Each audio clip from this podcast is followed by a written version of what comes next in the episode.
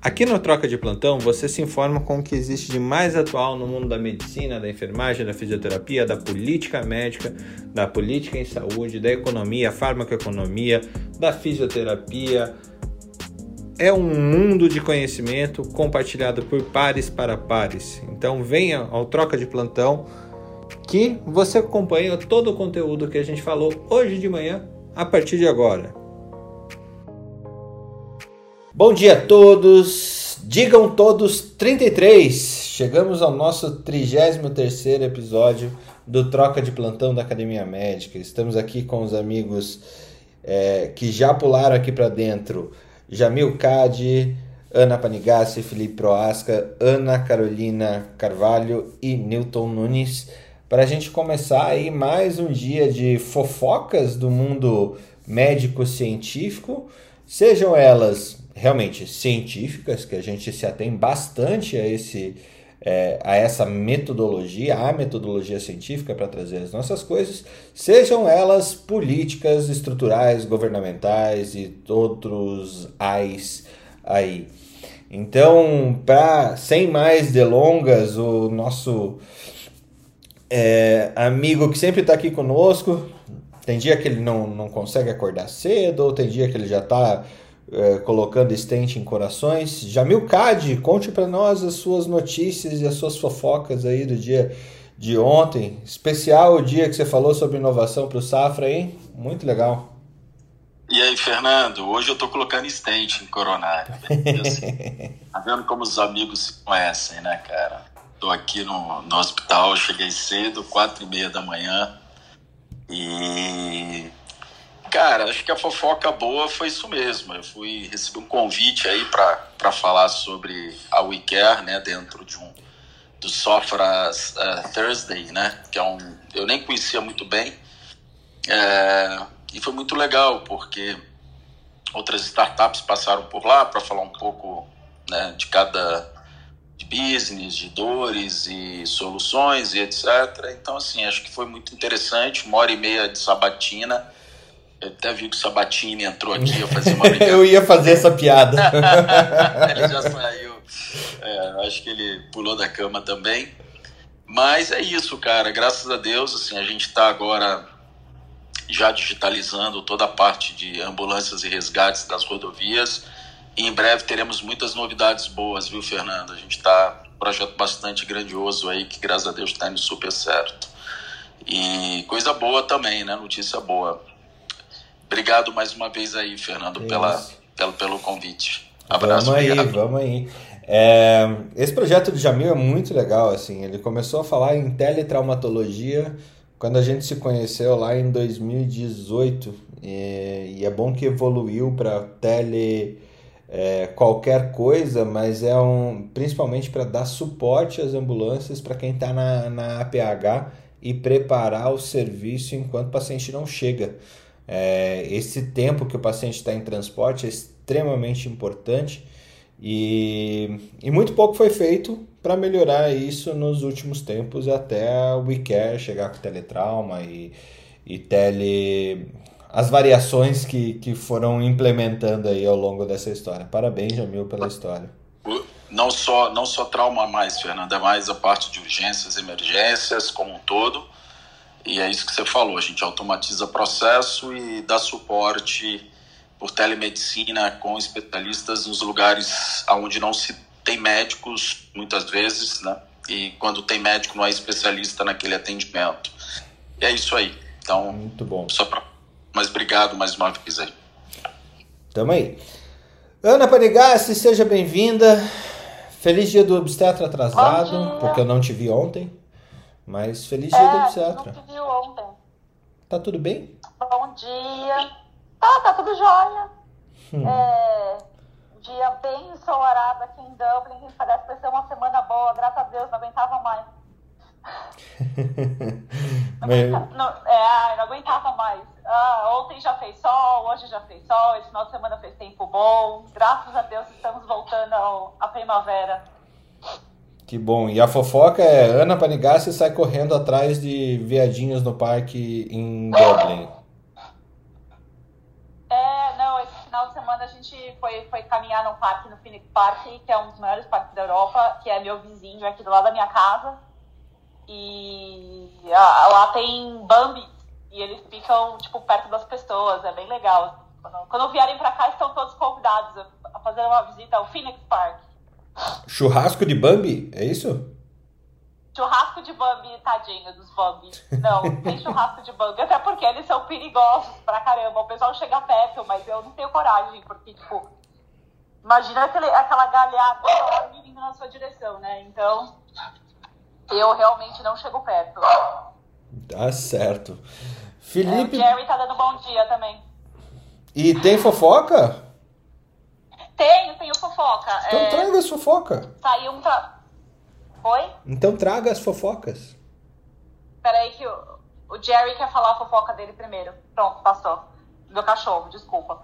É, o, o, saiu um trabalho hoje de manhã. É, eu não consegui ler ainda porque eu não consegui acessar o JAMA, mas saiu um trabalho no JAMA sobre é, anticorpos uh, no leite materno. Então, é, seis semanas após a vacinação materna, eles acharam IgA e IgG específico e sugerindo que uma, é uma proteção importante pro, pro, pro recém-nascido aí, para as mães vacinadas, né? Então, uma boa notícia, né? É, e o Dr. Fauci também escreveu um artigo é, ontem no JAMA, é, é que eu não sei o que está acontecendo com o meu, com meu acesso, que eu não estou conseguindo clicar, mas é, a gente pode falar sobre eles essa semana. E a outra notícia também é que faz sete semanas que os números mundiais de Covid estão crescendo sem parada, né? Então, no mundo inteiro, né? Então, as variantes aí, é, o doutor, é, aparentemente nesse artigo o Dr. Fauci fala sobre, bastante sobre variantes e põe a culpa nelas, né? Principalmente nos Estados Unidos, né? A variante, a variante UK nos Estados Unidos, né? Está crescendo. E também tem uma variante na Califórnia nova, né? Então vamos acompanhar, né? Vamos acompanhar. Esse estudo eu vi agora de manhã também. É, ele é um estudo que foi feito com a vacina da Pfizer, né? E, e realmente as mães estão apresentando o anticorpo em leite materno, que fala totalmente a favor de vacinar as mamães, né? Não, não tem dúvida quanto a essa necessidade, ou tem, Felipe? Bom dia. Bom dia bem, vai chegando as novas variantes, né? A gente já sabe, tem mais de 2 mil variantes no mundo, 91 variantes no Brasil. Até o momento nós tínhamos conhecimento que três variantes eram as mais, eram mais agressivas comparadas com as demais, mas pelo jeito o vírus não para de trazer variantes para todos nós. E vai variando, né? Melhora, piora, melhora, piora, melhora, piora, mas parece que agora só piora. É, lembrando que a vacinação realmente tem sido um impacto nessa história toda, né? Mesmo os números crescentes, a, nós temos esse ano uma diferença do ano anterior, porque há um protocolo né, de se tratar um paciente com corona. Hoje a gente sabe da importância do corticoide, a gente sabe do impacto que algumas medicações específicas têm, somado à questão da vacinação, é, que deveria estar em massa, mas que está tendo uma limitação muito grande, principalmente no Brasil e na Europa, por todas as questões que a gente já discutiu nos programas anteriores. E todo mundo olha para os Estados Unidos, né? Porque tá, tem uma vacinação em maior proporção.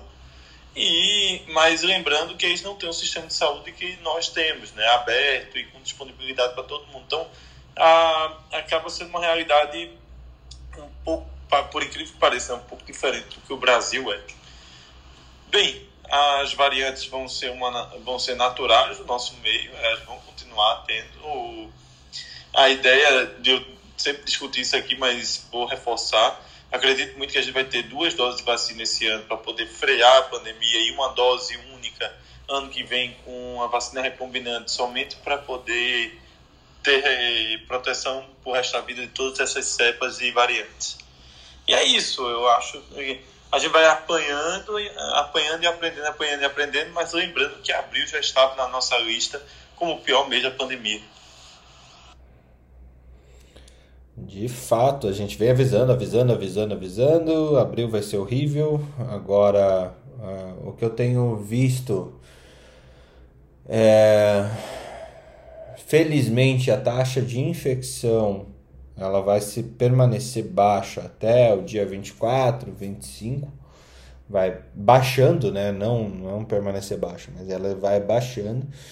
E infelizmente teremos o efeito da Páscoa, né? O efeito da Páscoa em variantes e pessoas que viajaram para o interior, para o litoral e para vários lugares vão fazer, fizeram esse vírus circular, ele só não fez doença ainda.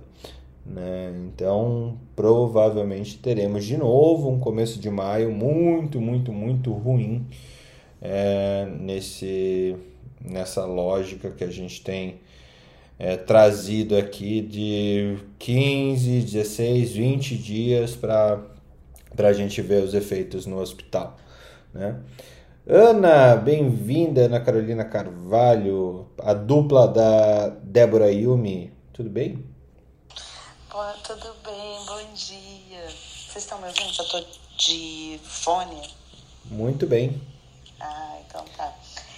É, a notícia que eu tenho hoje é que saiu um editorial no British Medical Journal falando sobre os efeitos da vacina da AstraZeneca e concluindo que realmente é um, um o que acontece para a formação do coágulo é realmente um, uma reação similar à que acontece com o uso da heparina.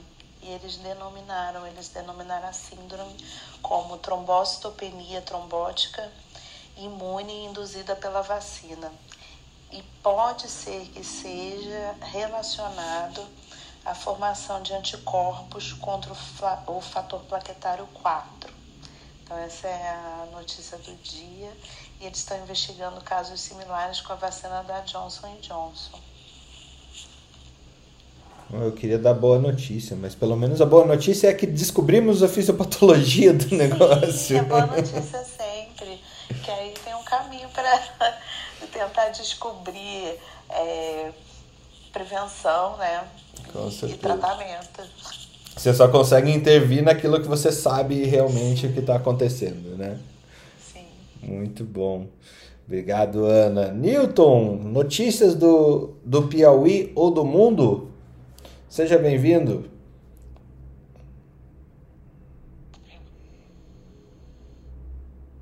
Newton?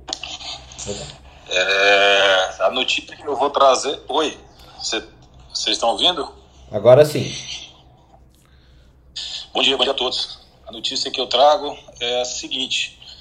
Bom, primeiro falando da fisiopatologia aí da, do mecanismo de trombose, não sei se vocês lembram, mas eu comentei aqui que você perguntou, Fernando, qual a doença que dava é, trombose com plaqueta baixa. E eu cheguei a citar naquele dia como a púrpura, né, trombocitopênica trombótica, que é exatamente o que surgiu aí nesse mecanismo agora que a Ana colocou. É, então, assim, reforçou aí a fisiopatologia que já se conhece, né? Até. Bom, como notícia, eu vi uma que não sei se é muito boa não, que a própria China agora, os estudos que estão saindo, eles já falam na baixa eficácia das, das vacinas chinesas, né? Eles estão estudando métodos para aumentar a eficácia das vacinas da China. Dentre o que está proposto é talvez fazer uma terceira dose da vacina. A outra que já está comentada até nos noticiários que seria é, aumentar o intervalo entre as vacinas, né? E a outra também seria associar outro tipo de vacina para que a eficácia fosse realmente maior. Os estudos eles estão variando muito, dependendo do local que, que, que, que é feito, mas eles estão variando entre a eficácia de 50% ainda, né? E é, curiosamente, no Brasil, acho que vocês viram, o Instituto Butantan revelou os novos estudos deles, né? após a terceira fase. É, segundo eles, o, a eficácia ela foi maior né, nessa nova fase do que a que eles revelaram no começo, lá em janeiro. Então, quer dizer, são dados contraditórios a que a própria China está agora mandando para a gente. Então, essa é uma, é uma notícia que depois queria que vocês comentassem. E a outra notícia que eu sempre considero boa quando movimenta o mercado é que essa semana a Rede Dó comprou o Hospital Nossa Senhora das Neves lá na Paraíba, né?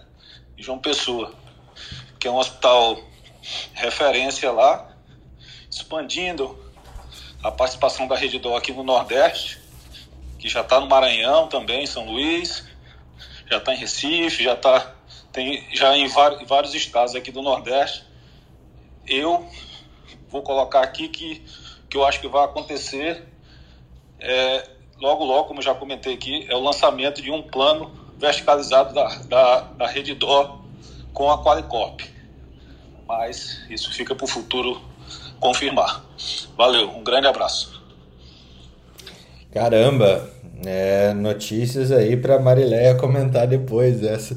Mas sobre a, a, a Sinopharm, é, realmente eu vi hoje na Reuters isso, eles, é, ele é bem divergente essa questão de a eficácia geral da vacina fica transitando em torno de 50%, mas realmente eles pensam em trazer outras é, vacinas e misturar na mesma dose ou em, em outros, é, em outras estratégias de vacinação para aumentar a resistência. Eu acho que converge muito com o que o Felipe colocou de, ok, a gente vai vacinar todo mundo esse ano, mas ano que vem vai ter vacina e ano que vem que vem vai ter vacina e assim por diante para aumentar a proteção da população contra as variantes até isso não ser mais um problema que provavelmente a gente não vai ter esse dia mesmo sendo um vírus de coroa, que se eu aprendi bem as lições do, do Felipe e da Ana aqui, um vírus de coroa ele não teria tanta variante assim, tanto problema, mas é, quanto um vírus da gripe que multa mais fácil, que precisa de mais vacinas.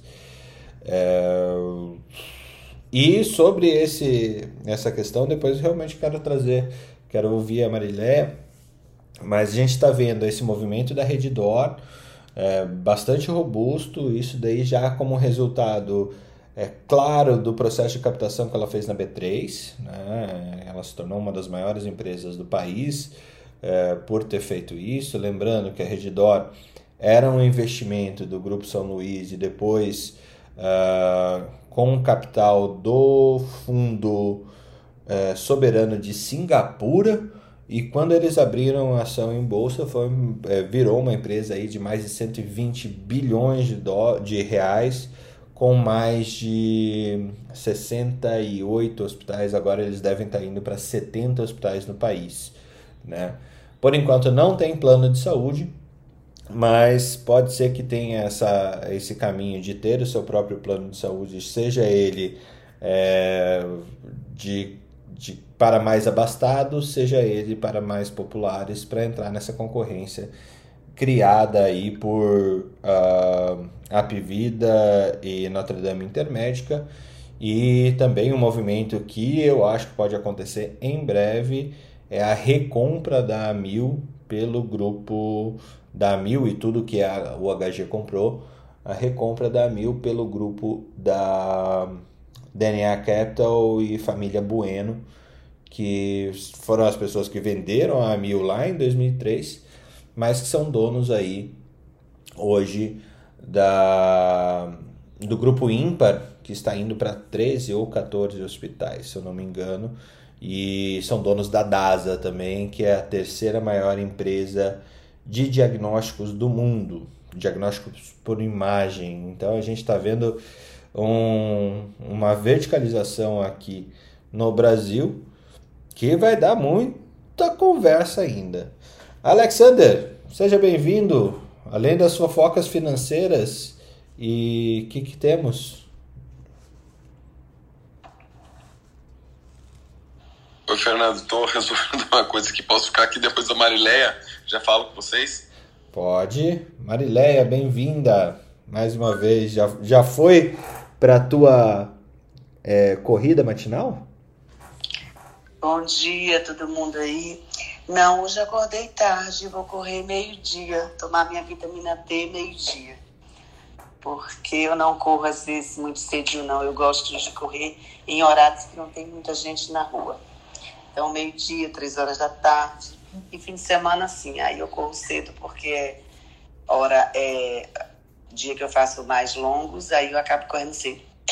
Acordei na estante, hoje eu acordei atrasada, achei ótimo, que há muito tempo eu não acordo tarde, mas foi bom. É, em relação a notícias locais, eu, ah, continuamos aqui sem vacina da primeira dose, aguardando a remessa do governo federal. Só está sendo vacinado segunda dose e, um, e vacina da gripe que começou em todo o Brasil, né, em todo o país. Então a gente tem essa notícia que não é legal, porque aqui estava num ritmo acelerado de vacinação e de repente a gente teve que frear a prospecção, quer dizer, é que vem a vacina a partir de quinta-feira, mas não tem nada certo ainda não, tá? E também uma notícia que saiu ontem, mas eu não cheguei nem a ver com maior profundidade, que é algumas cidades do interior reclamando da, da, da secretaria de que estão recebendo as doses das, das vacinas com frasquinho vendo, vindo a menos do que é, o que diz lá no frasquinho, tipo assim, 10 doses e só está vindo 6. Mas eu não cheguei a olhar isso com, com maior detalhe, não. Pode ser que o pessoal está é, aplicando, tirando a mais, não sei. Sei que já fizeram essa denúncia aqui, tá? Com relação a isso que você falou, Nilton, me botar em fria logo de manhã cedo, eu não sei se eu quero comentar, não, tá? Mas, assim, é fato, lógico, que vai, é, já estava previsto tantas aquisições aí, não só da Rede Dó, a gente vê a GNDI, a Vida, a gente vê esse movimento até da própria Mater Dei que vai abrir capital. Então, assim, já estava previsto isso, só está acelerado porque está com muito dinheiro. Então, está comprando sim. A Rede Dó já tem, é, é, já é majoritária lá na Qualicorp, eles já possuem um, um, produto por adesão, né? Que eles fazem, não é deles, mas é, já, já, já tem um volume significativo de vidas. Se eles vão no futuro verticalizar fazer um plano de saúde, aliás, próprio, ou, ou, ou alguma parceria, aí só o tempo. E eu acho que eu não, não tenho mais o que falar sobre esse assunto, não, viu, Fernando? Sem fria logo de manhã e acordando, né, Marilé? É um absurdo, eu acordando agora com a voz rouca, não tomei nem café ainda. Aí você chegar e me colocar numa saia justa dela. Ainda bem, ainda Foi bem. mal, viu, Marilé? Muito mal. Mas realmente são os movimentos do mercado. Pois é, geralmente quem faz isso é Felipe comigo, agora é você. velho. Não, mas eu, eu consigo deixar o Newton numa saia justa, assim, é, quais são os, quais são os movimentos das cooperativas médicas pra, quanto a isso, né? Agora, Newton, esse hospital que a Rede Dor comprou aí na Paraíba, ele já não era um hospital próprio, já era de alguns investidores. Esse hospital, pelo que eu saiba, já não era, já foi um grupo de investidores que estava com esse hospital, já mesmo para vender posteriormente, o que aconteceu de fato agora. Então, o que a gente tem visto também de movimentos, Fernando, que eu tenho percebido, muita, muita percepção dessas compras pelos grandes. Então, outros grupos estão comprando esses serviços de imagem, expandindo, aumentando o, o, o, o a, a, os serviços oferecidos para depois vender. Então, está tendo muito isso também. O que a gente está percebendo aqui, muita compra mesmo, muita compra de clínicas pequenas, de laboratórios, exatamente com o objetivo depois de, de vender um investimento, para vender depois para esses grandes grupos. Isso é realmente um movimento. Vender, vender a minha, eu tô querendo que chegue aqui para eu poder vender a minha também. Eu não sei se chega. Ó, a IAR tá à venda, viu? Se vocês quiserem. Eu vou abrir o capital da IAR. Não, mas Não, mas sabe, é, fora de brincadeira, eu acho bom esses movimentos que outros players também participem, porque o que eu acho danoso para o mercado de saúde é ficar concentrado na mão de um, dois, três players. Então, se entrar mais gente, o mercado fica maior, entendeu? Inclusive Ah. para quem trabalha nessa área, né, para todos os profissionais e tal. Eu acho bem é, interessante esse movimento. É, que aí ainda vem o é, Atena Saúde também vai fazer é, IPO. Para quem não conhece, o Atena Saúde é o braço de saúde do Banco Pátria, que é um banco de investimento. Está aqui no Piauí, está no Espírito Santo, está no Rio Grande do Norte. É, e ele está expandindo também e vai abrir capital. Então, assim, é mais um movimento aí que vai acontecer em breve. Agora, Newton, vamos combinar que essa, essa, esse domínio de mercado por alguns grupos já vem de alguns anos. Isso não é nenhuma novidade agora. Então a gente tem aí, é porque a gente tem que parar. O grupo DASA já tem o Grupo América, já tem os hospitais, a gente já tem aí, aí a, a, o Pátria com essa rede toda de oftalmologia, então é, que já tem os grupos para diálise. Então eles estão crescendo. Eu acho que a gente só nunca sentou para discutir em alguns fóruns com, com quem não está no dia a dia. Disso o assunto, mas o domínio já é fato. Então a gente, a minha preocupação, assim, é que a gente precisa ter um olhar diferenciado para os hospitais é, que são relevantes para a população, como as próprias Santas Casas, para o interior, e a gente tem que ter um olhar diferenciado, sim, para a gente não inviabilizar a importância na prestação de serviços também desses hospitais. Então, é todo um cuidado e um olhar que é diferente quando você tem os grandes grupos que têm um outro poder de compra, etc, etc. Então, acho que tem que ter esse olhar também pelo risco de a gente começar a ter falta de ofertas de serviços em algumas cidades, principalmente no interior. Então, a gente precisa ter esse olhar também. Concordo, isso é um assunto bem relevante que agora na pandemia, né, ele se mostrou bem evidente, né, que é a, é a desproporção entre a oferta de, de leitos e necessidade. E se ocorre, é, assim, é muito difícil, como todos sabem, que gerir um é, hospital de forma lucrativa, né? É, mas o que eu quero dizer é o seguinte, por exemplo, quando você vê uma fusão de Apivida com GNDI, o mercado concentra. E o que eu quero dizer é o seguinte, quanto mais players entram, mesmo dividindo o bolo mesmo, e aqui eu tô falando sem conflito de é, interesse em relação à minha função. Eu acho que é bom para a saúde privada que você tenha mais dinheiro no jogo, que você tenha mais players, até para sustentar esses hospitais. E eu acho bom entrar esses hospitais em, em, é, no mercado, é, em bolsa e tudo, porque uma das coisas mais escondidas é relatório é, de demonstrativo de resultado de hospitais. Então, quando entra, assim eles vão ser obrigados a abrir o jogo e eu quero entrar nos relatórios já para fazer as análises, porque a gente quer fazer benchmark muitas vezes, a gente não, a gente não esses resultados eles são escondidos, viu?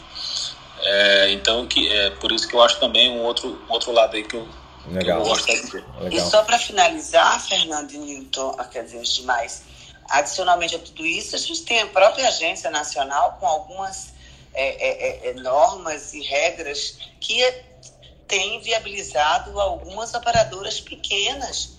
Então, quando você. A própria judicialização, então as pessoas precisam é, entender profundamente o assunto de que a gente pode sim ficar com, concentrado, mas a gente também tem uma legislação que se você pegar uma medicação rara dessa numa operadora pequena, numa própria. Você quebra. Própria, quebra a operadora. Quebra, você quebra na hora. Então, a gente, o que é que a gente tem feito até para a sustentabilidade dessas operadoras pequenas que são importantes e até outros modelos de atenção, que não só internação ambulatorial e hospital, algumas outras coisas, formas mais flexíveis de dar uma, uma saúde suplementar, suplementar mesmo, complementar.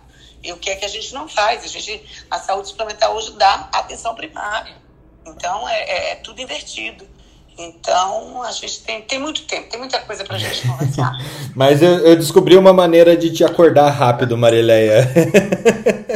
é só a te... voz dela, você vê que já tá mais... Nossa, né? ela tá pegando fogo já.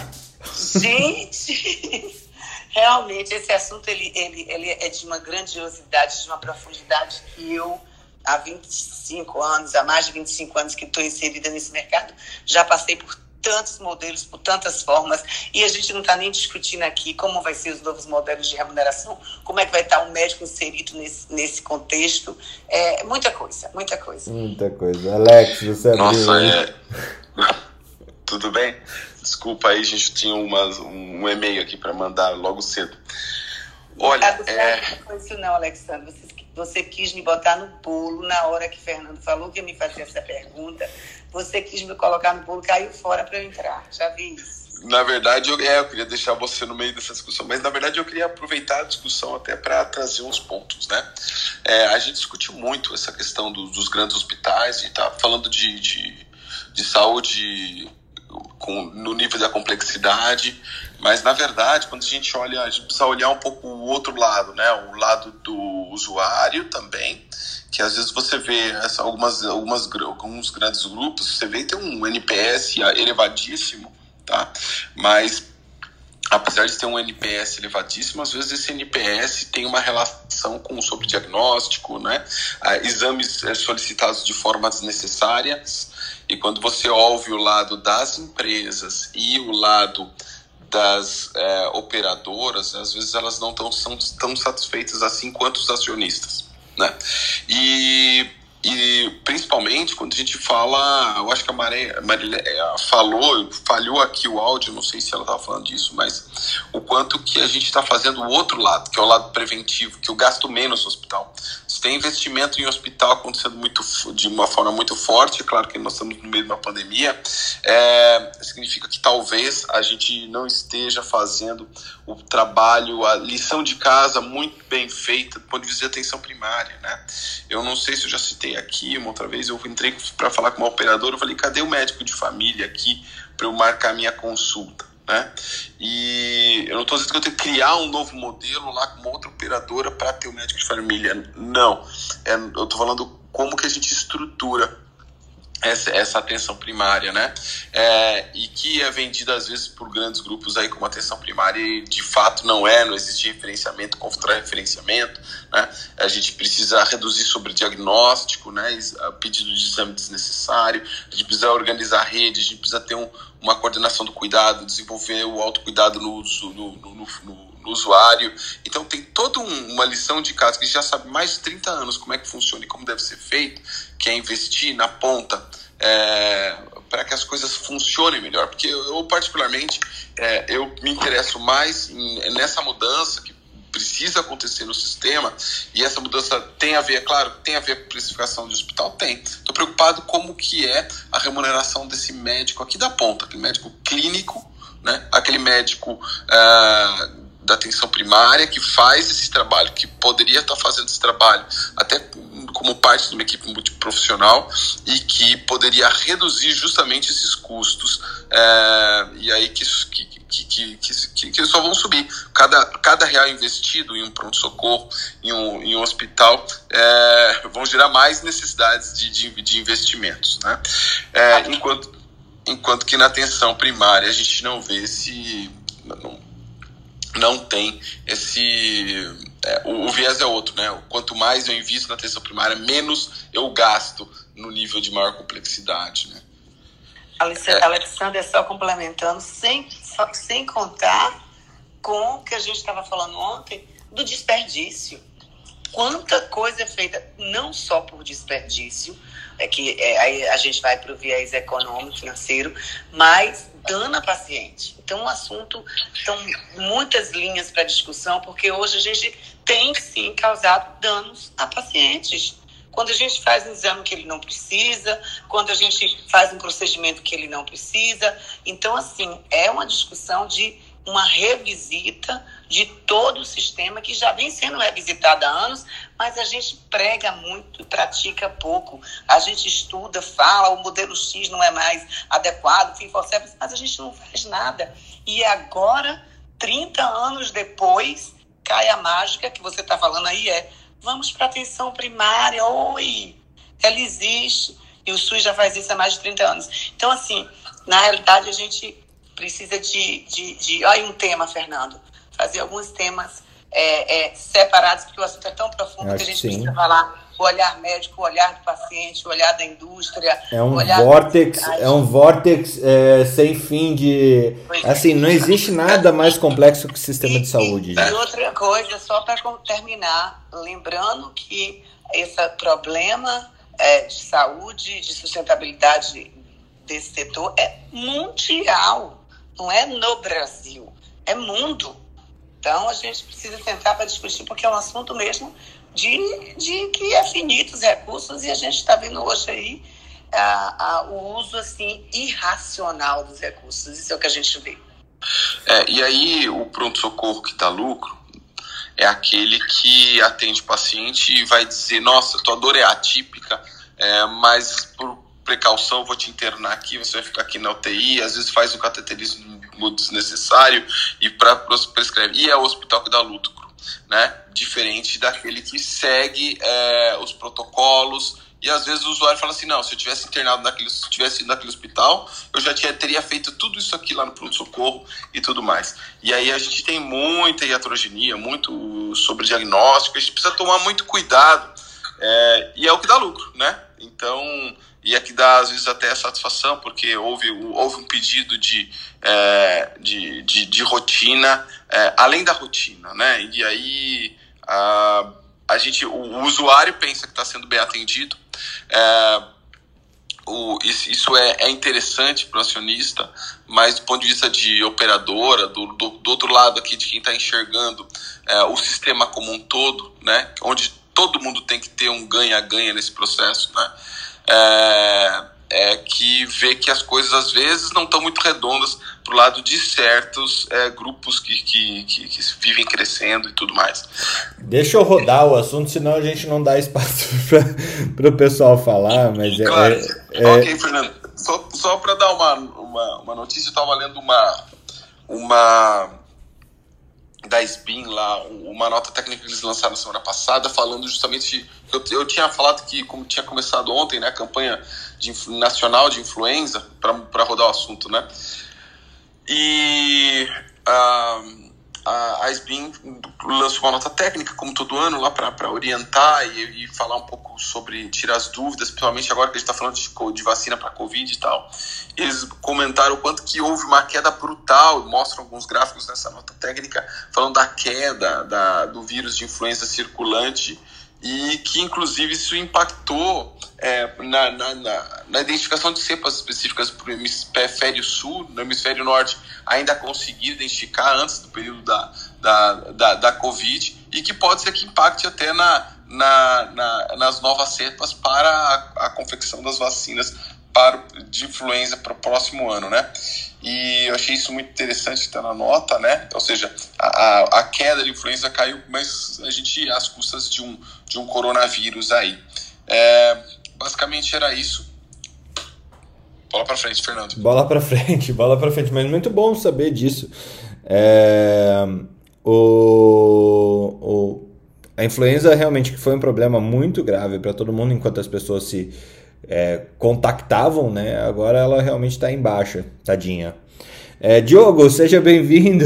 Como é que estão as coisas aí no Rio de Janeiro, no mundo da oncologia? Bom dia, pessoal. Boa troca de para vocês. Saudade de participar aqui com vocês, Fernando. Eu tava tive uns momentos aí que eu não pude participar e aí eu hoje acordei um pouco mais cedo, vim caminhar na praia de Copacabana Tô com inveja da Ana, que tá tendo sol em Dublin, aqui tá chovendo pra caramba. Se vocês ouvirem um barulho de carro é por causa disso. Na verdade, eu, eu, uma das coisas que, eu, que tem me intrigado muito, né, eu não sei se vocês conversaram sobre isso recentemente, não sei se vocês viram que no domingo a Índia passou o Brasil em número absoluto de casos, né? Desde o início eu, eu, eu tenho pensado que assim, a Índia seria o grande país para ser comparado com o Brasil em relação a, a número de mortes. Até assim, eu imaginava que a Índia ia ter uma situação muito, muito pior do que o Brasil. Né? E não foi isso que aconteceu. Inicialmente se atribuía isso à subnotificação. De fato, quando você vai ver o número de mortes por um milhão de habitantes, né? a Índia tem 120 mortes, o Brasil tem 1.600 e Brasil tem 1.700. E a Índia tem 1,4 bi de pessoas, né? 1,390.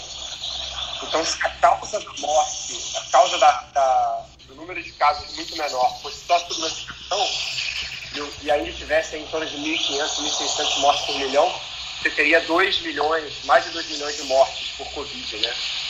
2,2. E eu, e eu fiquei pensando, se fossem jogar os corpos no Ganges, o Ganges já estava totalmente obstruído de tanto cadáver, né? Então a explicação deve ser só essa. Não sei se vocês falaram sobre isso, mas eu, eu, eu até agora eu estou intrigado pelo que está acontecendo pela Índia. Provavelmente é uma causa multifatorial, mas eu não consigo até agora entender. Deve ter genética, deve ter curry, deve ter tudo, né? E subnotificação certamente também, né? Mas a Índia tem um sistema de saúde, sistema de sanitário que é conhecido por ser ruim. Tem um parque farmacêutico melhor do que o Brasil. Tem uma, uma, uma medicina voltada para prevenção que é, é bem diferente da nossa, né? é, tem, é, segue mais aquela escola oriental de, de medicina. Então, queria ouvir a opinião de vocês, se vocês têm alguma opinião em relação à, à explicação para isso. Deixa eu manter esse assunto. Teve um estudo recente. Diogo, é isso. É, teve um estudo recente, estudo não, mas é uma associação recente que traz é, uma piora dos casos de Covid, de mortalidade, principalmente em pacientes que têm baixo HDL e alto triglicérides, né? Talvez alguma coisa relacionada à dieta do indiano possa, possa ser um, um caminho nesse raciocínio, mas que eu só estou em conjecturas aqui, nada muito científico nessa ideia. Se alguém tiver para colaborar, é, seria bastante legal. É, eu tenho, eu tenho lido algumas coisas em relação a isso, né? O pessoal tá. É, é, é, e como, como grande parte das coisas que a gente tem lido, né? Mais estudos são necessários, né? Porque realmente eles têm uma taxa de mortalidade bem mais baixa que do Brasil. E outro dia até o, o, o Reutberg estava falando sobre isso, né? Se, se era se era dado, problema com dado, não, aparentemente é isso mesmo, né? E eles acham que é, é multifatorial mesmo, porque como a gente até já tinha, eu já tinha mencionado essa semana, as pessoas é, do Sudeste Asiático morrem mais nos países do Oeste, né? É, eles têm uma taxa de mortalidade maior, né? E, e, isso em relativo a diversas doenças, né? Então, quando a gente olha, por exemplo, a obesidade e é, é, diabetes, aqui, aqui, por exemplo, aqui na Irlanda, é, têm um problema muito sério com diabetes em população do Sudeste Asiático, que tem uma incidência muito baixa na Índia. E aí, quando eles mudam para cá, eles são a maior parte da, da, dessa população, né? Então, é, o que eu tenho lido é que, assim, ainda não podemos falar nada, né? Que é o que a gente tem lido para quase tudo mas uh, realmente está chamando atenção e, e, eu concordo, deve ser alguma coisa multifatorial, né? Uh, cenas do, do próximo capítulo, mas é isso que eu tenho lido a respeito. Verdade, Ana. Tem até estudos com esclerose múltipla que mostram também populações é, indianas na Índia tem baixíssimos é, uma baixa incidência de esclerose múltipla. E quando mudam para os Estados Unidos, isso se reverte. É, nossa, nossa aldeia global com suas vicissitudes locais, né? É, é incrível isso. Uh, mais uma Ana, eu falo que a gente tem infestação de Ana aqui pela manhã, né? Bem-vinda, Ana Paula. É... Olá, meus amigos, bem-vindo, bem bem-vindo não, né? Bom dia, tô meio grog. tô aqui, chegando aqui na Santa Casa de São Paulo, para quem não me conhece, eu sou aqui do, do Grupo do Esporte e presidente da Sociedade Paulista também de Medicina do Esporte. Eu adoro falar de, de esporte, né? Então, vou trazer minha contribuição aqui num artigo que eu li de uma revisão sistemática, como que funciona o retorno para as atividades esportivas, já que nosso amigo Diogo tá lá fazendo a sua caminhada, Diogo. Se você tivesse pego Covid, esses artigos que eles levantaram viram que existe uma taxa elevadíssima de pessoas que demoram mais que o normal para qualquer outro tipo de contaminação viral para o retorno à atividade esportiva pós-Covid. E aí a grande questão é por que, que isso acontece, né? Então eles foram investigar os mecanismos que levam esse comprometimento da, da, função, principalmente muscular e respiratória, e viram que a infecção ela acaba alterando ali as, a, a conexão músculo-nervo. Então a gente fala que é o re, próprio recrutamento das fibras, elas ficam alterados por conta da infecção do Covid. Eles falam que é uma questão da unidade motora versus a capacidade do músculo que não consegue gerar um impulso. E aí isso vai ser estudado ainda, os trabalhos são muito recentes. É, eles falam também que o tempo que a pessoa ficou é, na acamada ou na UTI influencia muito, isso a gente já esperava, né? Mas mais que as outras doenças, parece que cerca de 25% desses pacientes desenvolvem uma fraqueza muscular absurda que faz com que eles tenham mais deficiência e dificuldade para esse retorno. E a coisa mais interessante que eu achei, ah, e a capacidade respiratória, né? Isso é interessante também falar que por conta da infecção pulmonar influencia no descondicionamento e os níveis é, de capacidade de redução também, a aptidão cardiorrespiratória diminui. E o que eu falei que é interessante é a questão da depressão.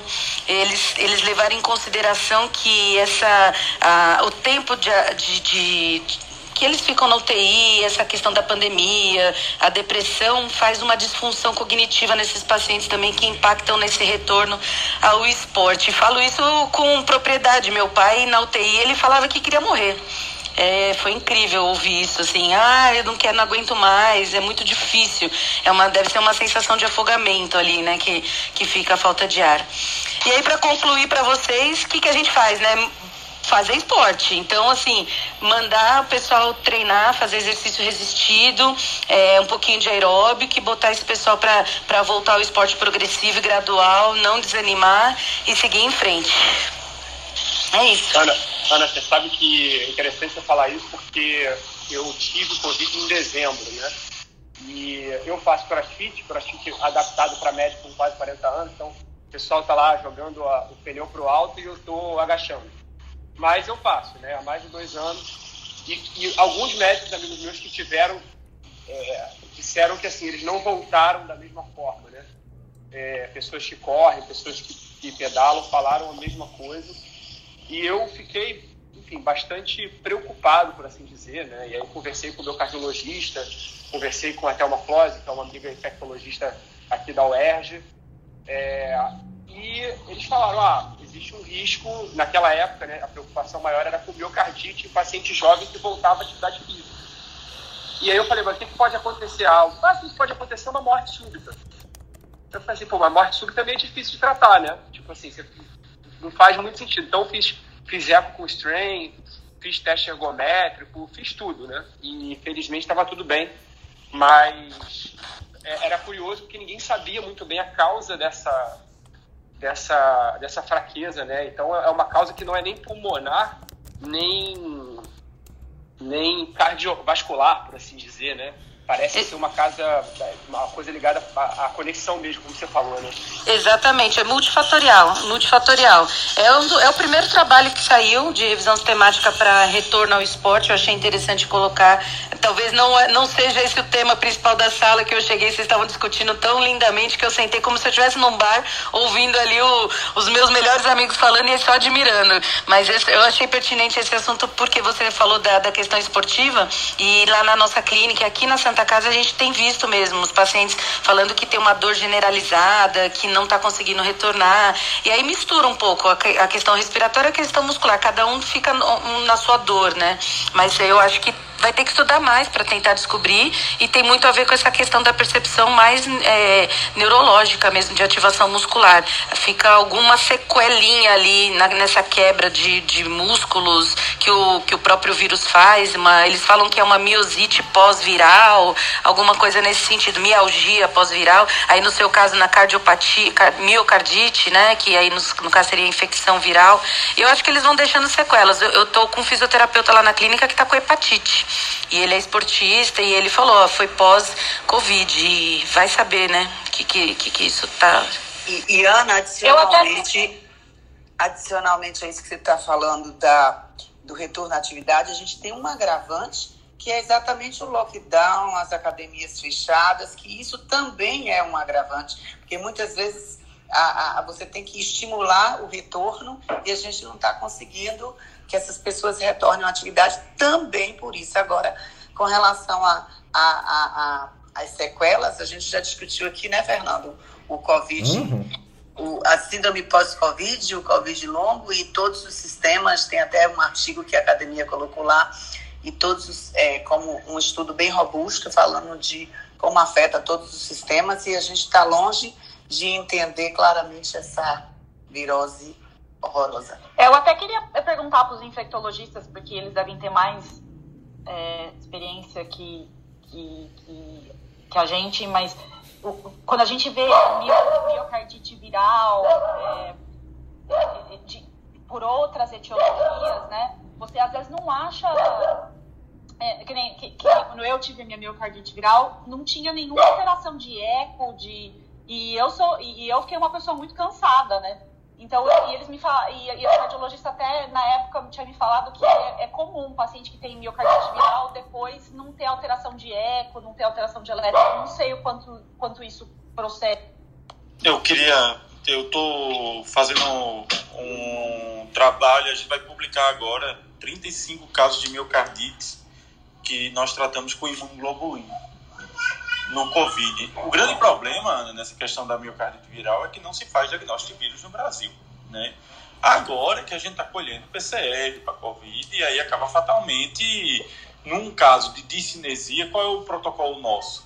Se você tem discinesia no ecocardiograma, na ecocardiografia, somado uma troponina elevada, né, com quadro sistêmico, a gente considera que é uma miocardite. Ou seja, a gente só está tratando das miocardites que têm uma repercussão hemodinâmica. E nesse caso nós fizemos imunoglobulinas, é, imunoglobulinas num curso de três dias, com, bom, com, com uma excelente resposta. Veja que os pacientes que têm miocardite viral com choque, a mortalidade é em torno de 80%. A nossa mortalidade com imunoglobulina vai ser publicada no Critical Care agora em junho foi de 13%. Mas o que é que aconteceu? Diagnóstico precoce, um ecocardiografista experiente, o que, que, acontecia? Na suspeita de miocardite, a gente ligava para o cara, o cara ia para lá de domingo a domingo e fazia o, o eco, né, para a gente ter um, um, um, estudo robusto e não ter a famosa falácia né, ecológica nesses casos. E aí tem impacto. Agora imagina, a gente não faz painel viral no Brasil. Não Posso só fazer um a gente tem painel viral. Fazer um comentário aqui, é o seguinte. Só, só, é, só para dizer assim, o painel viral. Deixa, deixa o Felipe concluir, daí vai você, Newton. O painel viral, ele custa é, R$ 1.900, que seria o exame padrão ouro, que é um exame que você colhe e vai dar 25 vírus e custa R$ 1.900, né? A gente faz para transplante de medula porque isso traz um impacto de uso de antibiótico dois dias de antibiótico, de, de Tazocin, de Meronem, ou até mesmo o pulso de 10 dias, pagaria o tratamento sem nenhum problema. Dependendo do antibiótico Putogênese ou é, Zerbax, ainda, ainda em menos dias você já pagaria o exame. E aí, por fim, uma coisa é você gastar em torno de 15 a 20 mil reais em imunoglobulina, mas lembrando que você vai ter menos tempo de UTI, menos tempo de infusão de bomba, menos tempo de ventilação, menos tempo de internamento e você vai ter todos os pacientes saíram sem sequela cardiológica. E aí você ainda deixa o cara é, útil para o resto da vida. Diferente dos quadros que você pode acabar tendo que fazer outra terapia, como pulso terapia de corticoide, você vai aumentar o risco infecção, vai aumentar o tipo de ventilação, vai aumentar a miopatia do paciente grave e que tem menos repercussão clínica que o, o, o menos repercussão clínica que a imunoglobulina e maior risco de sequelas para o resto da vida. Então é o custo-benefício, é, isso é um ponto que serve discutir. Hoje a vedete é o Covid. Óbvio que aumentou os casos de miocardite induzida por vírus por causa do Covid, mas esse é um problema que tem todo ano, só não nessa proporção.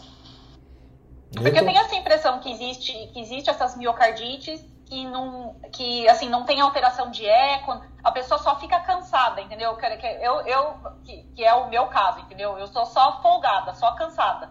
E, na verdade, é, é uma, é, é que a gente agora tá, como você disse, né? O spotlight tá nisso, né? É legal ver essa, essa questão da discenesia no eco, né, Newton? E lembrando de novo, Covid, talvez como outros é, doenças virais, acabam tendo um ataque endotelial importante, talvez gerando essa discenesia cardíaca. Newton, você ia falar? É, eu quero só acrescentar o que Felipe falou, achei bem interessante. E assim, além, além de cardiologista, eu faço eco, né? Então, eu vejo isso todo dia, quase. É muito diferente o contexto do diagnóstico da miocardite no ambiente de UTI, um paciente é, entubado num paciente de consultório, por exemplo. Qual é a rotina nossa? Né? Paciente de consultório, é, teve uma dor torácica, tá atípica, você faz um eletro, pode ser ou não sugestivo de uma miocardite. É, você está suspeitando, você pede uma troponina. Isso é o, é o, é o padrão. Quando a troponina vem alta, a gente investiga ou para coronariopatia ou para miocardite. Tá? Qual é o exame que a gente pede de rotina para diagnóstico de miocardite no consultório? É a ressonância magnética. Então, o que, que a gente tem visto na COVID, especificamente? Primeiro, apesar dos estudos indicarem é, um percentual até elevado de miocardite peri-Covid, digamos assim, em torno de 30%, na prática, pelo menos aqui na minha amostra, não é tão alto assim, mas existe. É, o que, que ele tem vindo geralmente? Às vezes você pode ter é, só uma troponina positiva, sem alteração eletro, eletrocardiográfica, mas com ressonância mostrando a miocardite. Isso é um ponto. Existe uma troponina chamada troponina ultrassensível, que é uma metodologia nova que está é, substituindo a metodologia da troponina convencional, que a gente pega o caso de, de mínima lesão. Mínima lesão, assim, não tem alteração de eletro, às vezes não tem nem dor, não tem sintoma, às vezes tem uma dispneia, e você faz e ela dá é, alterada.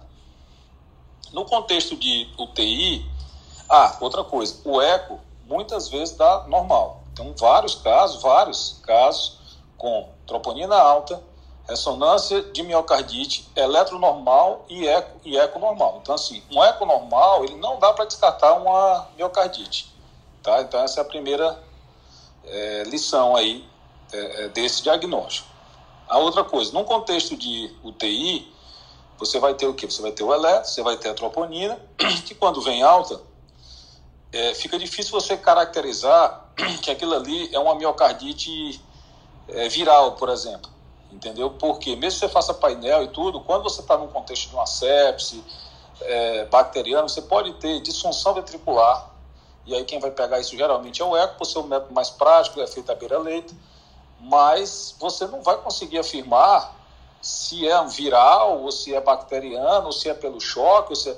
Inúmeras vezes a gente faz eco em paciente crítico com é, disfunção e quando ele sai daquele período crítico ele reveste aquela é, disfunção é, mesmo você não tendo feito nada nenhum tratamento específico para aquilo você só dá tratamento de suporte trata a infecção porque você pode ter o a acometimento miocárdico pela própria sepsis certo então esse é um outro ponto é, eu achei é, interessante a questão da, imuno, da imunoglobulina, porque normalmente a gente usa de padrão realmente, quando a gente suspeita de miocardite viral, o uso de, uso de corticoide. Né? E, e, e quando é perimiocardite, a gente acaba associando a colchicina. Eu estou, inclusive, com, é, com um paciente agora nesse, nesse contexto. É, então, assim, num, num leito crítico, disfunção ventricular pelo eco não é sinal de miocardite, troponina elevada pode ser por várias razões, até uma doença renal pode dar troponina alta e outras condições clínicas, PEP, enfim, microtrombose, é, algumas outras coisas que não dá para a gente é, afirmar.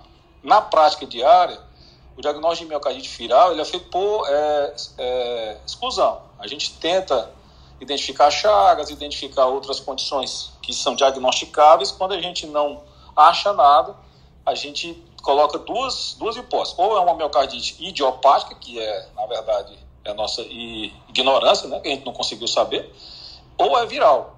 Tá? E quando é isso, a gente normalmente trata com corticoide. A gente acaba pedindo as sorologias que a gente tem acesso, que é vírus Coxsackie, que são os mais comuns, tal, mas quando não dá isso, não muda o é, tratamento no contexto ambulatorial. E eu achei bem interessante o que o Felipe colocou em relação aos pacientes críticos, então, tentar usar é, essa, vamos dizer, essa pulsoterapia com, imuno, com imunoglobulina. Eu queria só fazer essa contribuição. Muito legal, acho que o Felipe tem mais, mais para falar. É, mas o, o, o, só lembrando, o Jamil que estava aqui, pena que ele não está agora, mas ele trouxe nas outras vezes falando sobre a atividade de hemodinamicista que ele é, a quantidade de exame branco que você tem em paciente com troponina elevada e você não tem oclusão arterial, você de quando tem trombo é um trombo é, local, né? É, ô doencinha, Felipe, vai lá. Não, só dizer também que a gente dosa a imunoglobulina, tá? A gente faz dosagem da imunoglobulina G, a, desculpa, da imunoglobulina M, da imunoglobulina E e das subclasses de IgG. Porque o que acontece? Ainda você tem uma situação que são as imunoglobulinas serem diferentes. Todo mundo pensa em imunoglobulina como uma coisa só. Mas existe imunoglobulina enriquecida em M e existe imunoglobulina enriquecida em G. E uma coisa que nos chama muita atenção é que 85% tinha IgM baixa. E isso parece um marcador laboratorial importante nesse caso e que você acaba dando preferência à imunoglobulina M. E a imunoglobulina M você faz por três dias ao invés de cinco e no, o custo final é menor do que da imunoglobulina G. Então é algo interessante. Eu vou, inclusive, quarta-feira, às 14 horas, a gente vai discutir a experiência com o Ministério da Saúde da Colômbia para mostrar a nossa experiência. E dia 17 de maio a gente tem uma reunião com a União Europeia sobre o resultado, é, sobre os dados dos resultados, com um grupo da União Europeia que também faz esse tipo de trabalho, mas com situações parecidas e um pouco diferentes, mas assim, que a gente tem trocado essas experiências, então tem esses dois webinários que vão acontecer de discussão do uso da, da imunoglobulina nessa situação. No, meu, no nosso caso, no nosso estudo específico mais para miocardite e para as hipogama globulinemias. Tá? Um, um, teste desse custa 15 reais, o teste de dosagem de imunoglobulina. O Felipe, me tire uma dúvida. Nesse estudo de vocês de miocardite é, viral, vocês têm também feito o segmento desses pacientes pós-alta, pós-tratamento em relação a retorno tem. de atividades, porque, por exemplo, aí é relatos de um caso. A gente sabe que tem, não sei, não sou cardiologista, não sei se o padrão está o mesmo, que quando você tem a miocardite, você tem uma orientação de ficar seis meses sem atividade física e que, na realidade, a gente também tem que mensurar como é que era a vida ativa dessa pessoa antes da miocardite, porque muitas vezes a gente fala, ah, eu, tá difícil voltar, como é que era você antes? Então, assim, eu tive há cinco anos atrás, eu tive uma miocardite, eu fui no, visitar meu filho no Canadá, a suspeita foi H1N1, fiquei um mês no hospital, e na realidade eu fiquei um mês com a, com a falta de ar pela, pela, pela virose. E na, no dia da alta, de manhã, eu tive uma dor torácica, que aí o médico ele sabiamente pediu um eletro na hora e eu estava com todas as alterações, como se fosse um infarto agudo do miocárdio, com enzimas, troponina, tudo elevado. Fui para UTI, fiz cateterismo, não tinha absolutamente nada em coronária. Ah, o eco também não tinha nenhuma disfunção, só na ressonância mesmo, angiorressonância cardíaca, que vi um pequeno edema na, na região que estava batendo com o quadro de miocardite. Só que o fato é que eu fiquei, de fato, corticoide em altas doses, a orientação desse repouso, seis meses, e quando terminou os seis meses que o médico me liberou para atividade física, aí ele disse que eu podia correr, eu corri 10 quilômetros. Ele quase morreu do coração, porque ele falou 10, eu falei, você não disse quanto que poderia correr. Aí eu corri. Mas assim, era interessante a gente ver o segmento pós desses pacientes em relação a vários aspectos e mais como é que era a vida dele antes também. Até para a gente poder ter um, uma análise mais adequada. É, a gente tem feito o acompanhamento com fisioterapia, né, e também lá no ambulatório pós-Covid que desenvolvemos para poder ficar acompanhando esse ganho desse paciente. Outra coisa que é interessante, duas coisas interessantes. É, também acompanhado a, o ganho de peso, de massa magra. Tem um ultrassom de coxa, que é um marcador que está sendo utilizado para ganho de massa também que vem sendo feito ambulatorialmente para esse acompanhamento. Tem sido feito também é, as dosagens de taxas inflamatórias de massa muscular para ver a recuperação nesse ponto.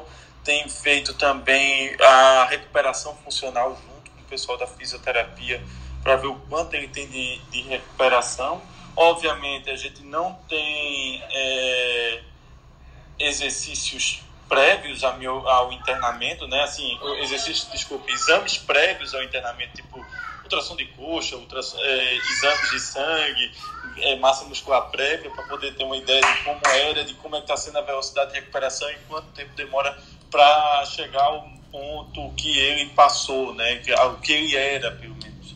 Mas uma coisa que é interessante é o, o, tem sido a recuperação tem sido algo surpreendente em alguns casos, porque tem pacientes que perderam 30 quilos né, no internamento Caramba. e que está voltando às suas atividades.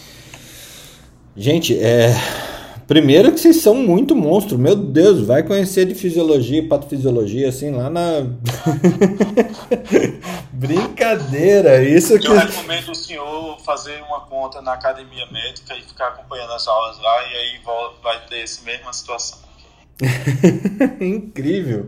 E eu, eu abri aqui para eh, chamar a Débora, a gente tem conversado sobre como fazer um ambulatório é, pós-Covid, aí, pelo menos em telefisioterapia, para recuperar o paciente de uma maneira mais é, estruturada, né? ainda mais é, ela que tem uma população que trabalha na indústria metal mecânica, que não é, às vezes não é muito diferente de um, de um atleta, né?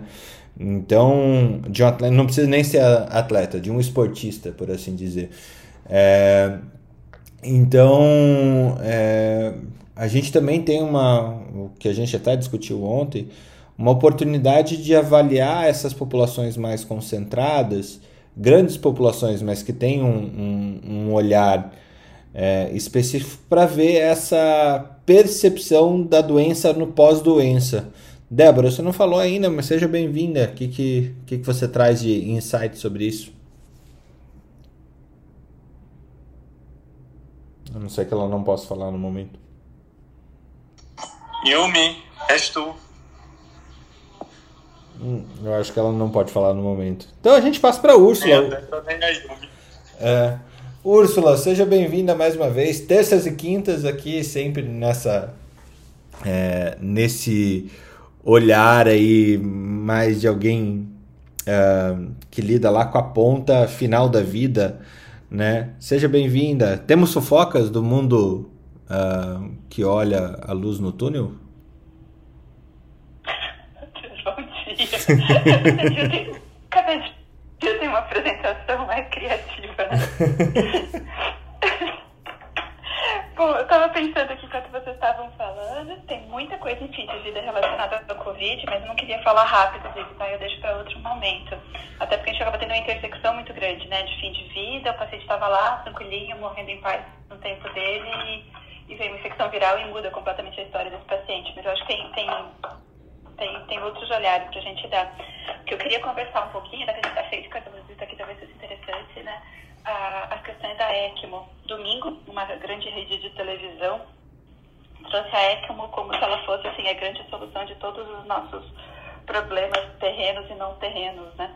E, só que ela só esqueceu de contar que isso não é coberto por nenhum sistema de saúde, nem o público, nem o privado, e que custa a bagatela de uns 50 mil por dia.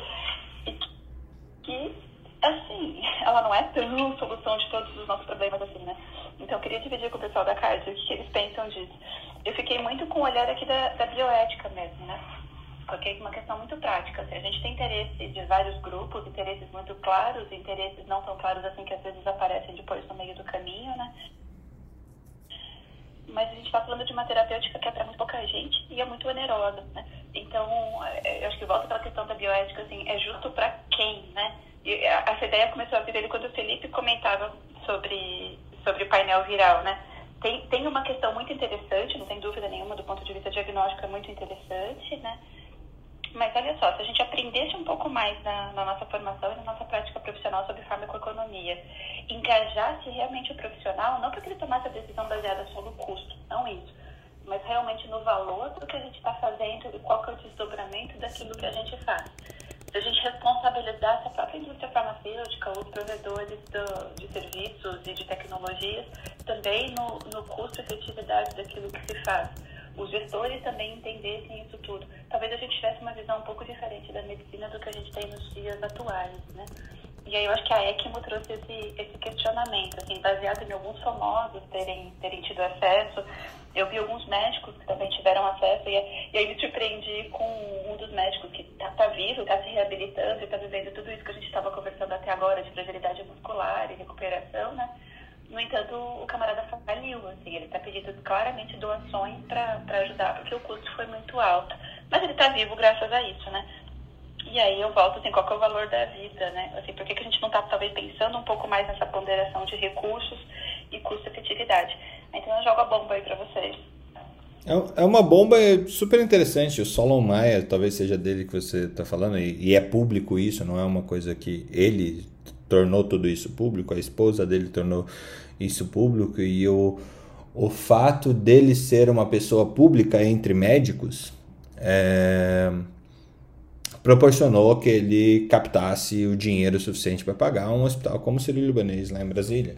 Né? Então, mesmo tendo plano de saúde e tudo mais, é, é foi realmente uma luta que ele teve, a família teve para mantê-lo vivo. É, e ele teve aí, se eu não me engano, mais de 30 dias de ECMO, né? Só que realmente só está vivo por causa do ECMO e porque foi num hospital que tinha pessoas que sabiam usar ECMO. Porque o problema não é ter o ECMO, o problema é ter a equipe capacitada para gerir o ECMO. Né? Não é só instalar é fácil. Quer dizer, entre aspas, instalar é fácil. O problema é você manter o paciente nesse tempo todo com uma UTI capacitada, com pessoas capacitadas para manter um, um suporte à vida tão caro quanto é esse, mas que tor tornou possível, um, se eu não me engano, o Solon estava com 37, 38 anos, é, torna possível ficar vivo. Né? É... Bom. Eu, eu, Fernando. Colocando uma situação, mas não tão diferente assim, né? É um caso que foi perto de mim, mas o tempo não é tão perto, né? Com, com uma pessoa que eu conheço. Uma pessoa em internação particular em fim de vida, com doença de terminalidade em fim de vida, talvez um pouco diferente do que a gente está falando, mas a hipótese é a mesma, né? O desfecho final, se, se não acolhido, provavelmente era o mesmo, em que o médico pergunta se quer quintube ou não quer quintube. Quando isso é uma decisão técnica, muitas vezes, e não uma decisão para a família, né? É, a decisão dessa pessoa foi pela não intubação, mas não por questões técnicas, mas porque era uma internação particular e ela sabia que ela não teria recursos e e o provedor daquela família era a pessoa adoecida. Então, veja que interessante quando a gente começa a conversar sobre esse prisma, né? Porque assim, existe um algo que é técnico, existe um outro que é um custo, e existe uma coisa que permeia talvez as duas coisas, que é, que é a efetividade, né? E aí, como é que faz? E, assim, o que, é, o que essa pessoa que, que acabou ficando viúva, né? O que ela conta pra gente é que ela viveu por anos com o fantasma do eu fiz a decisão equivocada, a minha decisão levou à morte, né? Isso foi uma história de anos de construção para mostrar para essa pessoa que não, não, você não fez a decisão errada. O desfecho possivelmente seria o mesmo, né? Mas veja só, uma decisão desse porte carregando um, um, luto complexo aí por tantos anos de uma pessoa que fica viva, né? E a gente está discutindo aqui só o adoecido, mas e os vivos que permeiam esses falecidos, né? Eu, eu fico realmente olhando isso nesse prisma e, e me preocupando o que, que a gente vai fazer com isso, né? A gente vai ter vários sobreviventes enlutados, né? Eu acho as questões que a Ursula traz sempre são de simples solução, né? Felipe, você falou? Não, ela fala, né? Não, Ai, que dó que deu dessa família. Nossa, e ela fala de um jeito tão tranquilo. Não, todo mundo morreu, mas tá tudo bem, tá tudo tranquilo e tal. Nós, é, o que eu ia dizer é que nós fizemos o ano inteiro, o ano inteiro passado, quatro ECMOs. Ontem eu tinha quatro ECMOs no internamento no, durante o hospital. Agora, uma coisa interessante. O que o Fernando falou é importantíssimo. Não adianta ter ECMO se você não sabe manejar. Não adianta ter ECMO depois que tudo deu errado. Não adianta. Você tem que saber o momento certo de entrar com a ECMO. Depois que tudo deu errado, já era. Você tem que entrar no momento da ECMO na hora que você vê que o pulmão não está mais trocando nada e antes do cara chabuzar, porque depois de chabuzar não é a ECMO vai chabuzar ele. Chabuzar? O chabuzamento do paciente? Chabuzar é ir por é, droga vasoativa aumentar, piorar parâmetro ventilatório. É um termo genérico para o negócio não está indo bem. Falência múltipla de órgãos. Vou usar, vou usar esse agora. Filho. Olha, chabuzar é o verbo. Classe funcional 1 de chabu. O produto né? final é falência múltipla. É que deu chabu, deu chabu, é isso, né? É. Então, assim. Ah, aqui, na, aqui na Irlanda é Banjax. Banjax. Não, Chapuzá é muito mais bonito que Banjax. Não. É, mas, assim. E o que é que acontece? Engraçado, os quatro pacientes do ano passado que fizeram ECMO saíram. Inclusive, os quatro marcaram no final do ano, se encontraram, abriram o vinho e bateram foto e mandaram para a equipe da UTI. Os quatro. Eu vou mandar depois. Ficou histórico isso, né? Porque foi um marcador. E desses quatro que estão atuais, dois estão saindo. Mas, gente, é um trabalho formidável. A gente teve um curso de ECMO espetacular. Mas o trabalho que a galera da, da, da cirurgia torácica está fazendo, da cirurgia cardiovascular está fazendo, é espetacular. É, é um negócio formidável, formidável. Agora, todo mundo tem? Não. Todo mundo tem indicação? Também não. Todo mundo pode fazer? Também não. Calma, não é a salvação. E isso que a, que a empresa televisiva está fazendo é um desserviço. Isso tem que ser denunciado, porque isso não é solução isso não é proposta terapêutica, isso não pode ser visto de, de, com bons olhos, isso é dificílimo. Poucos pacientes vão ter indicação, poucos vão ter acesso, né? E não pode ser vendido como algo viável. Isso é uma manobra, querendo ou não, ainda heróica, mas que tem tido bons resultados em pequenos grupos. Agora, só para fechar, tenho uma péssima notícia para dar para todos, né? Que sempre é ruim dar má notícia, mas eu vou dar uma péssima notícia que vai acabar com o dia de todo mundo. A Austrália teve o primeiro óbito do coronavírus em 2021, hoje. É um, um minuto de silêncio. Né? Tire suas conclusões. Eu já disse, né, que nós temos um mensageiro aí da força, do lado negro da força, né? Ô, eu tô dando mensagem do lado bom da força, pô. E você tá até Eu tô dando mensagem da primeira morte na Austrália. Quantos índios morreram Olha, olha, você, Nenhum. Você, você mudou 12 fuso horário pra trazer notícia de morte. Cara, quando mataram 5 milhões de Inca, ninguém falou nada, né? Agora que não morre nenhum, todo mundo lembra dele. Felipe, tem, é, é, legal você ter falado isso, porque tem um médico, que é o Ari Serpa Júnior, que conversou comigo no podcast no ano passado, que ele é, é um dos caras que, que conduziu, que é o iniciador principal do Coalizão aqui do Brasil, e ele é da Austrália, né? Eu conversei uma vez com ele sobre o sistema de saúde da Austrália, coisa e tal, é, eu podia ver, como lá agora é noite, né? Eu podia ver com ele se ele podia participar de um troca de plantão é, futuro, hein, Fernando? Eu marco com ele, a gente faz Boa, um, uma perguntação. E aí a gente faz um Covid na Austrália, né? Cara... Covid é troca de plantão noturno, né? Da Austrália. o Ari, o Ari, ele deu aula pra gente no no simpósio internacional de pneumo intensiva que a gente fez na academia médica e ele deu uma aula junto com a Roberta sobre é, acho que SARA em Covid, se eu não me engano, que foi incrível, assim, é uma pessoa que tem uma didática incrível, incrível e assim, top pesquisador do Brasil, é, fazendo carreira fora, pesquisando fora para depois voltar, é um negócio o, o Ari, assim, a gente realmente tem sorte de. Eu tô, eu tô, tô espantado com a qualidade dessa sala hoje, em termos de.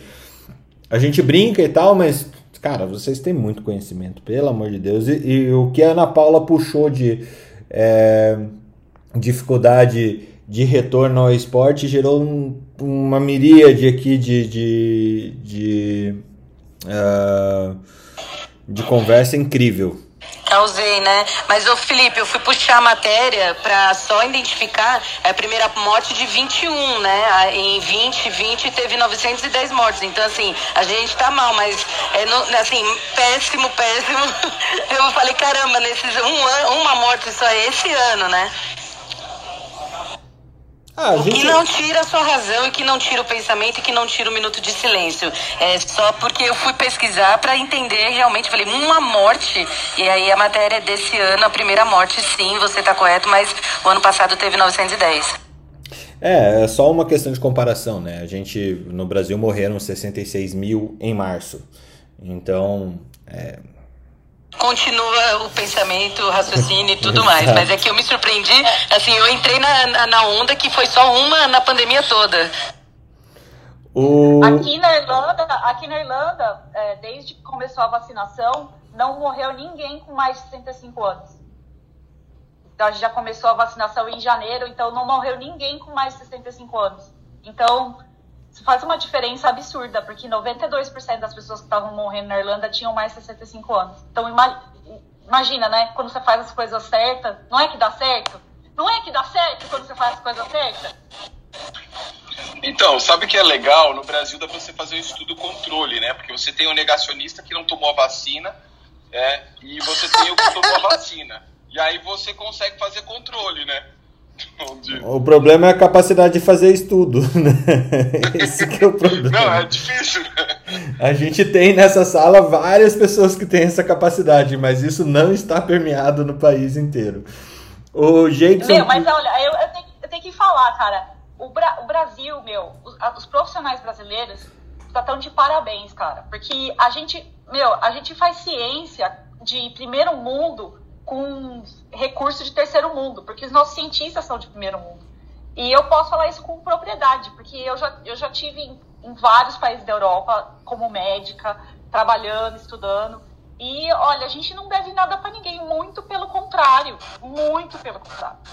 A gente não deve nada para ninguém e, e, e a, a, em termos de qualidade, o problema é, a, é a, a gente não tá todo mundo no mesmo barco. Nós estamos todos na mesma tempestade o barco no Brasil é uma canoinha furada. O barco aqui é um pouquinho melhor. Os, nem todo motorista de barco aqui é bom como os motoristas de barco no Brasil, gente. A gente não tá no mesmo barco, a gente tá na mesma tempestade, é diferente. Mas eu posso falar isso com propriedade, com total segurança. Acho que o, muito bom, muita boa análise, Ana. O Jeidson pediu para subir. Bem-vindo, Jeidson. Oi, tudo bem? Bom dia. Na verdade é sobre a miocardite viral, que a miocardite na Covid que Prohaska levantou aí. É, primeiro, a, a questão do exercício ainda é incerto, né? A gente, pelo menos de estudo e literatura, quem faz uma miocardite viral não se sabe ainda quanto tempo ela deveria voltar, muito embora a American Heart ela coloca três a seis meses, né? Eu acho que por isso que essa importância do ambulatório pós-Covid. E a outra é, eu conversei com o Prohasca essa, essa semana sobre a, sobre IVIG, né? Sobre a imunoglobulina na Covid, ele mostrou os resultados dele. Eu, eu acho fantástico é, se tiver um estudo, ele divulgar isso daí, porque, pelo que eu me recordo, tem uma revisão, acho que é de 2000 e 2006 ou é 2005, que fala sobre meu, é, imunoglobulina na miocardite viral. E assim, foram, foi, na verdade, foi uma, uma revisão de dados, né? E daí ele foi baseado em histologia, tanto em adulto quanto criança, ele mostrou que o resultado era incerto. E daí tem o, o, a miocardite viral na Covid, você mostrando bons resultados com o uso da imunoglobulina, você divulgar isso daí seria uma, uma maravilha. Eu sei que o N vai ser pequeno, né? Eu, eu não sei, na verdade, qual é o teu N, Proasca. Mas divulgar um negócio desse ia ser ser fantástico, porque tem, tem muito serviço que limita muito o uso da imunoglobulina, né? E se a gente mostrar que a gente tira os pacientes com, com, esse, com a medicação é, e a gente muda o prognóstico do paciente, muda o desfecho do paciente, seria muito bom. Era só isso mesmo. Eu acho que bacana que o Felipe vai apresentar a série de casos na Colômbia, na União Europeia e no Brasil alguém vai dar uma porretada nele. É, nada, né? Mas assim, eu fico esperando a academia médica me convidar. Mas assim. Mas tu já faz parte, meu amigo. Porque o que acontece é o seguinte: hoje tem. Já isso foi recente meu de clínica médica, mas algumas coisas que a gente tem que falar. Tem, tem, tem uma revisão maior, gente. Eu vou lhe mandar para o WhatsApp de 2015 da experiência da Alemanha com imunoglobulina e miocardite e ele identifica cada um dos vírus, que é um trabalho espetacular com resultados muito bons que foi que a gente usou como referência para o protocolo. Lembrando, a gente fez esse protocolo de miocardite em março do ano passado, no começo da pandemia, baseado nos dados que a gente já tinha de miocardite viral prévio, né, que a gente principalmente nos pacientes imunossuprimidos em uso imunobiológico e nos transplantes de medula óssea, a gente acaba tendo uma experiência maior e por isso que acaba usando mais essa medicação. Então, eu vou lhe mandar para o WhatsApp um trabalho de 2015. Se você quiser, depois me manda para o WhatsApp teu e-mail. eu tenho 75 artigos de miocardite nesse contexto de doença viral, paciente grave miocardite, que a gente vai colocar na revista que deve ser publicada em junho. Quem está até compilando os dados é o Anderson, que foi fez infectologia e depois fez terapia intensiva. Ele está compilando os dados para poder fazer a publicação. A gente publicou no Congresso Europeu é, de Infectologia no ano passado, a CMID e o ECVID, os dados preliminares com 15 pacientes e atualmente a gente vai publicar com 35. Fenomenal. Gente, assim, que dia, que dia de, de discussão aqui. Realmente queria agradecer todos vocês aí por isso. Acho que quem teve aqui para nos ouvir foi extremamente agraciado. É, hoje eu vou, prometo que hoje eu começo a organizar esse pagode melhor, então me mande mensagem aí que eu vou começar a organizar nosso grupo para poder avisar quando está acontecendo a sala, as referências bibliográficas e tudo mais, passar ali no Telegram para poder avisar vocês também o que está acontecendo. Então manda uma mensagem lá no meu Instagram falando, oh, eu quero participar desse negócio. É, vem participar aqui conosco no troca de plantão. Vou discutir com o nosso, nosso board aqui, as pessoas que estão sempre presentes, como que a gente faz para ser mais. Uh, acho que nos últimos dias a gente teve assim uma profusão de temas que a gente precisa trazer aqui e realmente eh, a gente precisa organizar esse pagode. Mas eu agradeço todos, todos, todos vocês pela qualidade, pela doação que vocês têm de conhecimento aqui de uma forma tão ampla, numa conversa tão gostosa e divertida como a gente tem é, todo o tempo. É, é, muito legal ouvir falar que existe uma confraria do ECMO em, em Recife. Né? Isso é realmente incrível saber que ali só ali deve ter o que uns 5 milhões de reais em ECMO utilizado nesse tempo todo. É, é realmente muito muito um dos pacientes só usou 40 dias. É, veja só, só ele custou 2 milhões. É coisa pouca.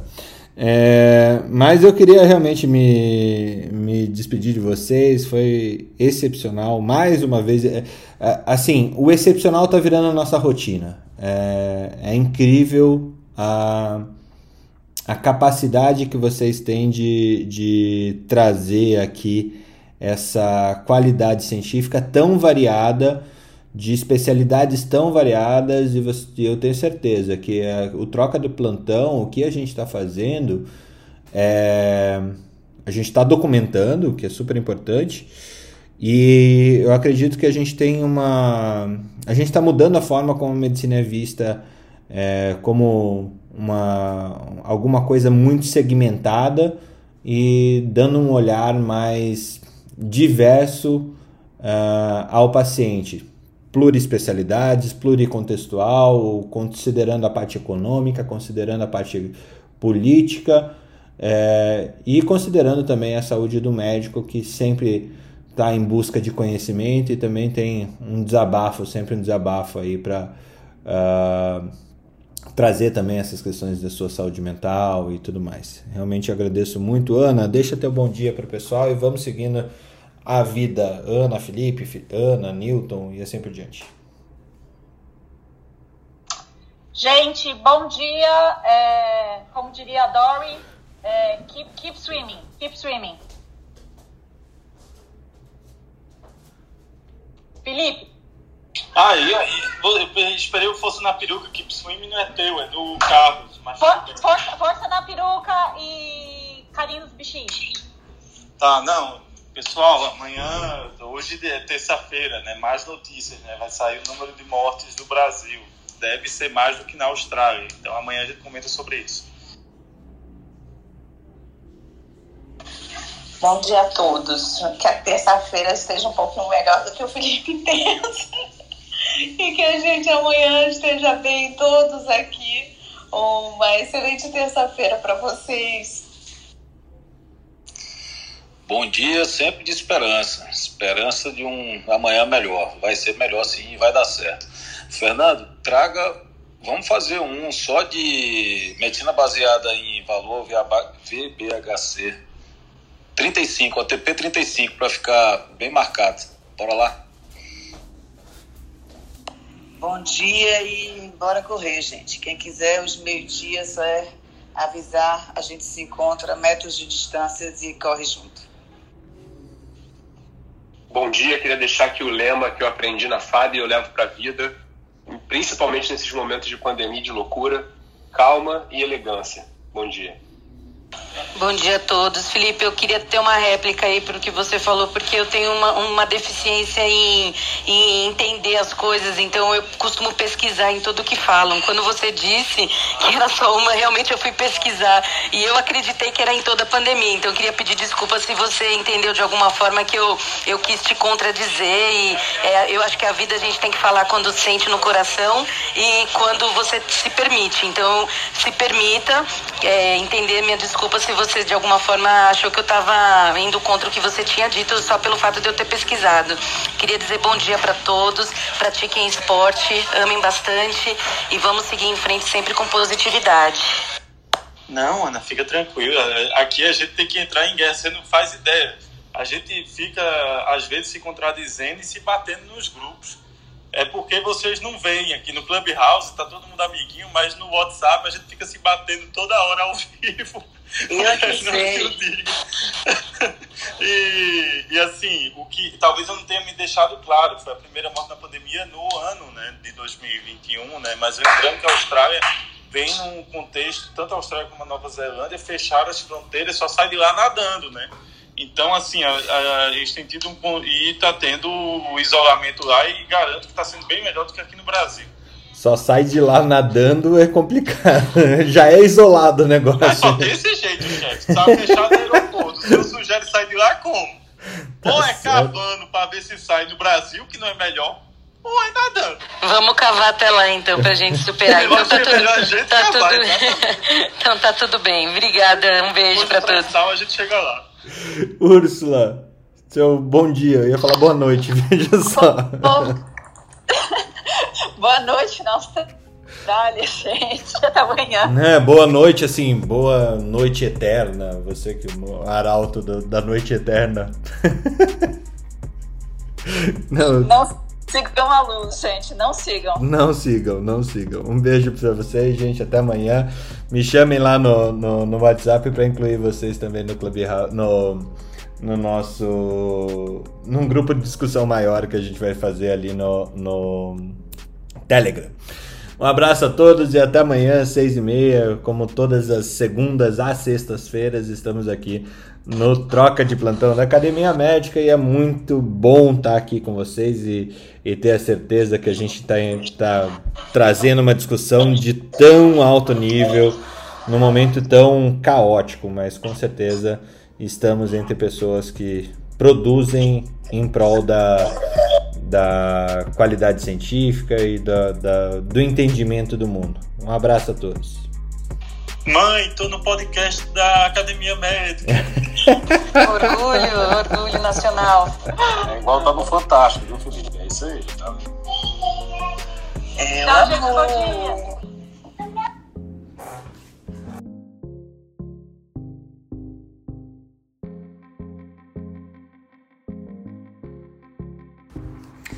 Academia Médica.